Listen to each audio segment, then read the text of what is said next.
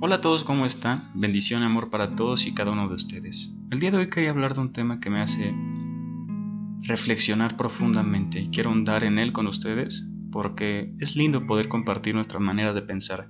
Muchas veces tenemos una inquietud o duda sobre un tema determinado en nuestra vida y queremos escuchar el punto de vista de alguien más, pero muchas veces se toman eh, estos temas como raros, como poco convencionales. Y quisiera hablar contigo de, de esta noción de ser perfectos o de ser mejor cada día o de ser mejor que otros, ¿no? Para empezar, hay algo muy lastimoso en el ser humano que es el compararse constantemente. ¿Compararte para qué? ¿Quieres ser el mejor? Pero el ser el mejor implica muchas cosas. Para empezar, número uno, ¿para qué quieres ser el mejor? Hay que hacernos esa pregunta. Puede que te dé más dinero, puede que eh, tu ego es el, el principal factor, creo que es el ego el que siempre interfiere en todo esto, el que quiere sentirse reconocido. Yo soy bueno en esto y soy mejor que tú. Creo que vamos caminando por un sentido empresarial que nos ha dado el capitalismo o el mundo, como tienes que aspirar a esto y tienes que hacer esto y tienes que hacer aquello. ¿Y dónde queda lo que yo quiero ser, esta identidad que la vida nos regaló? ¿Dónde queda? Nos, nos miden o nos señalan en base a lo que trabajamos, a lo que nos gusta, pero no a lo que realmente somos. ¿Te has puesto a reflexionar quién realmente soy? ¿Qué te gusta? ¿Te gusta pintar? ¿Eres un pintor? ¿Pintas? Pues sí, pero no profesionalmente. Eres un pintor. No importa que, que no seas Salvador Dalí. Todo, todo en esta vida es tan subjetivo que tú puedes ser lo que tú quieras, con que a ti te guste es suficiente. ¿Para qué quieres ser mejor que alguien más? Sé mejor que tú. Mide tus errores, tus crecimientos, tu progreso comparado contigo mismo. Y ahí está la satisfacción. ¿Para qué quieres derrotar a alguien más? ¿Para qué quieres ser más grande que alguien más?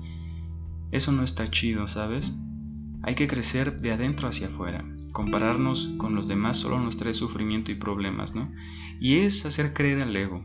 El ego muchas veces nos va a dejar solos. El ego nos hace no tener a quien abrazar. El ego nos distancia en vez de, de provocar unión. Y no quisiera ser negativo, pero así es mayor tiempo el ego.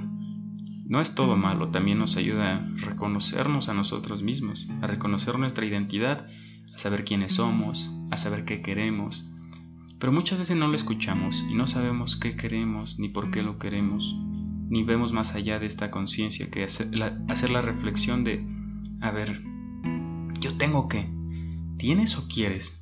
Mucho de este pensamiento del tienes es más porque hemos regido nuestra vida por nociones, ideas de alguien más puestas en nosotros. Debes hacer esto, debes hacer aquello.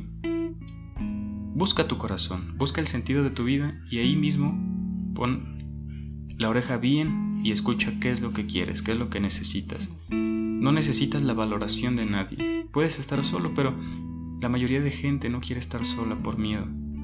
La soledad te ayuda a conocerte a ti mismo. Te ayuda a ser una persona más consciente. Te, ayuda a ser inteligente.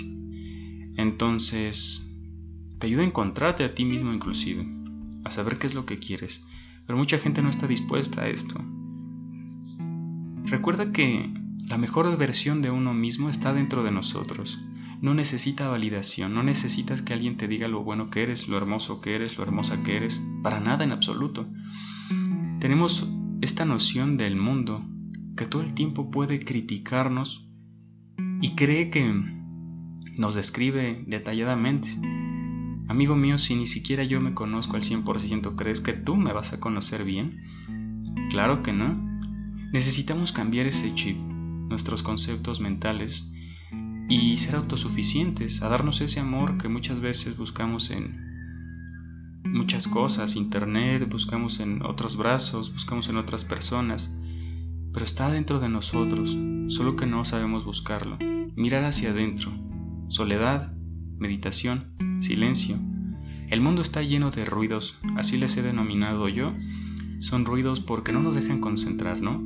Has visto que los ruidos no te dejan dormir, los ruidos no te dejan hacer tarea, los ruidos no te dejan poner atención. Son estos ruidos de la vida que no nos dejan acercarnos a nosotros mismos y nos dicen tienes que... Y las redes sociales influyen un factor muy importante en esto. Porque si antes era el tienes, mira tu primo, mira tu círculo cercano, ahora es yo mismo me comparo con el estándar. Ah, fulanito ya tiene esto, yo tengo que. No tienes que, si ni siquiera te gusta. Pero alienamos nuestra identidad por darle gusto o compararnos con el colectivo, con el mundo. Busca tu camino, busca tu sendero. La soledad es gran acompañante de esto, entonces quiero que lo reflexiones, por favor. Busca en tu interior y hallarás paz, hallarás a Dios, hallarás tu propia versión. No te andes comparando, recuerda lo que es lastimoso y es triste. Aunque te estén comparando, diles, Él es Él. Yo quiero ser la mejor versión de mí mismo y no quiero ser una versión espejo de otra persona. En esta vida tengo que encontrarme a mí mismo, saber qué quiero, escuchar mi corazón y conectarme con la vida, con la naturaleza, con Dios, con las montañas, con mi boca. Conectar nuestro corazón con nuestra boca, porque luego no somos congruentes, eso es lo más difícil. Entonces, está en tus manos. Espero que te haya gustado esta charla. Me puedes ayudar suscribiéndote. Recuerda que lo más importante es lo que tú creas. No me hagas caso. Bonito día.